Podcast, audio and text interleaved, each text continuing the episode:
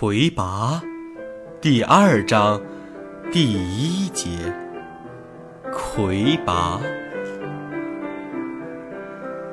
魁拔的第一次出现非常突然，之前毫无征兆。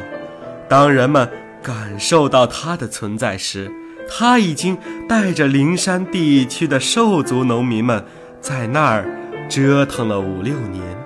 把整个有尾山区都占据了。当时的兽国国王并没有想到，他正面临着一个多么可怕的祸患。曹操派出军队前去征伐，以为手到病除不在话下，结果却是大败，确切的说，是全军覆没。魁拔就此占据了更大一片兽族治下的土地，像是生怕别人不会注意到他似的，他建立灵山国，自号灵山王，率灵山军团开始了全地界范围内的迅速侵略扩张。魁拔所到之处，刚刚实行不久的文耀制度竟被破坏。已发放的瘟药悉被没收。这时，地界的妖怪们才明白，这个不知从哪儿冒出来的灵山王到底有多厉害。没有任何一个国家、一支军队是他的对手。龙国国王卡拉肖克林的长子卡拉肖克荣。这样记录了他所见到的魁拔。交战开始，他的身影在军中出现，迈着大步，一直向前走着。他周围的士兵正与我方士兵残酷的厮杀，他就一直这样向前走着，不时挥一挥手里的长剑，把阻挡在他面前的对手斩杀，步子却一点也没有放慢。他就一直这样。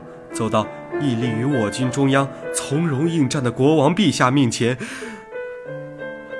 国王陛下，为国捐躯。由于魁拔彻底破坏了初见成效的文耀制度，天界不想让这个两利的计划半途而废，决定出兵干涉。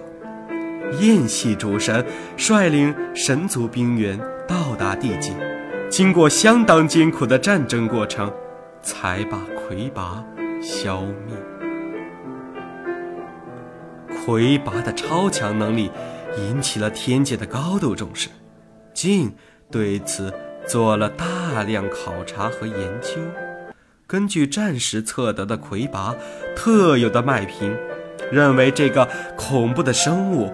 与天地两界的生物种类都有所不同，于是用龙族古代的语言 “crebug” 为之命名，意思是不该出现的变种。后来天地两界通用兽族文字后，则按兽族语言对 “crebug” 一词的音译写为“魁拔”。而魁拔的拥护者则将其改写为“魁拔”。在兽族语言中，“魁拔”两字写在一起，有拔得魁首、第一名的意思。竟没有搞清楚魁拔出现的原因，以及它诞生的地点和生育形式，但通过对魁拔死亡时。麦平衰变的情形，换算出它应该诞生于十七个地界年之前，于是把魁拔诞生之年确定为魁拔元年，定魁拔纪元为地界统一纪年方法。竟还从魁拔麦频的一种亚频率的周期性变化中发现。它很像天界中一种具有周期性的自然现象——光衰，也就是天界的原点发出的弱光会按光谱次序呈周期性变化。难道魁拔也会周期性出现吗？竟想到这儿，全身的毛发都一下竖了起来。静知道光衰的周期约合三百三十三个地纪年，于是就调整了测定脉频的装置，让它每时每刻都能灵敏地感应到四十七点六四八这个恐怖的脉频。三百多个地界年间，监测装置一直沉寂着，如同一个已经失灵的废品。然而，魁拔三百三十四年，这个沉寂已久的仪器突然发出令人毛骨悚然的微光。魁拔又来了，这个噩梦居然是一种周期性的自然现象，又是一场天地两界全力以赴的旷日肉搏。魁拔三百五十三年，惨烈的莫枯谷之战中，战神焰使用了同时毁灭自己的必杀技——光脉燃，燃烧了第二代魁拔。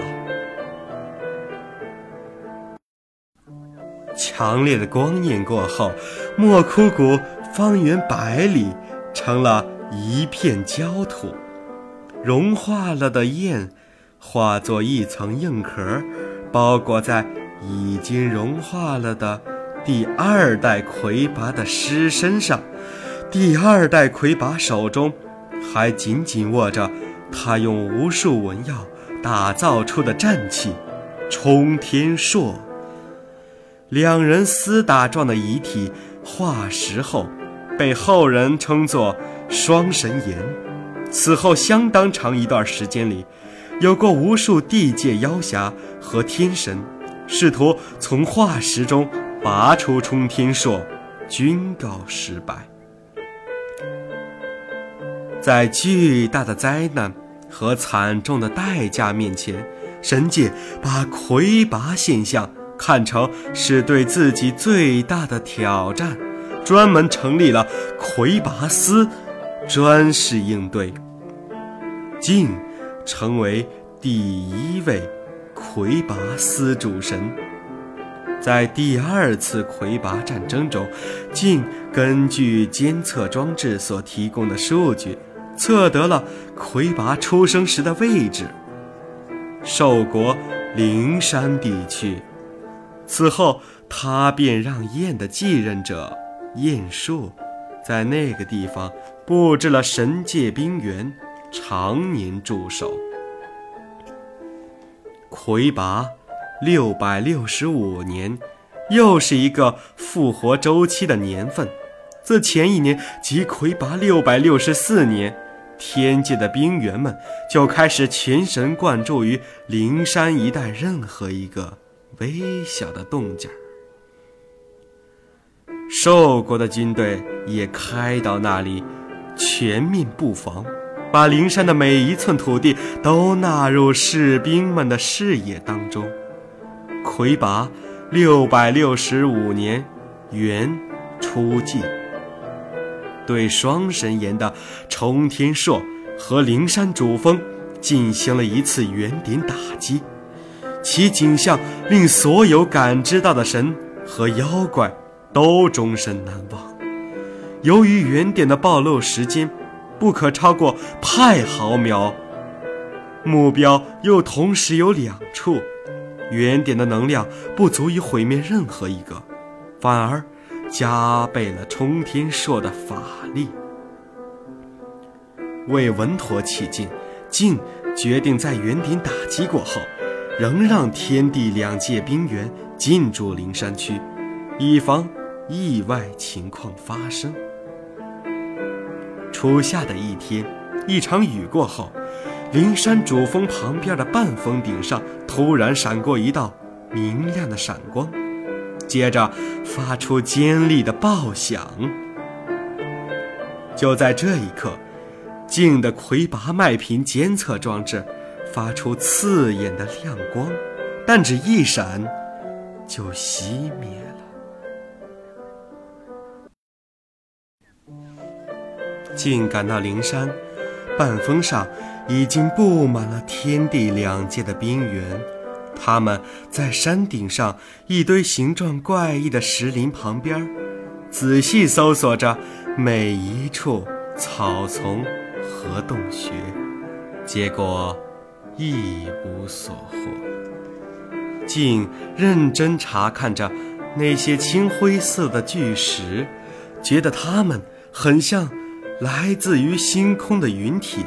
他让士兵试着去砸那些巨石，才发现。那些巨石居然是那样的坚硬，以至于没有任何一种工具、麦手能够损伤它一丝一毫。魁拔就是从这些巨石中的某一块里诞生的。静轻声说了一句，就在一块巨石前坐下，一连坐了两天，眼睛一直没有离开那些巨石。士兵们一直在附近拉网搜索，仍然一无所获。魁拔到哪里去了呢？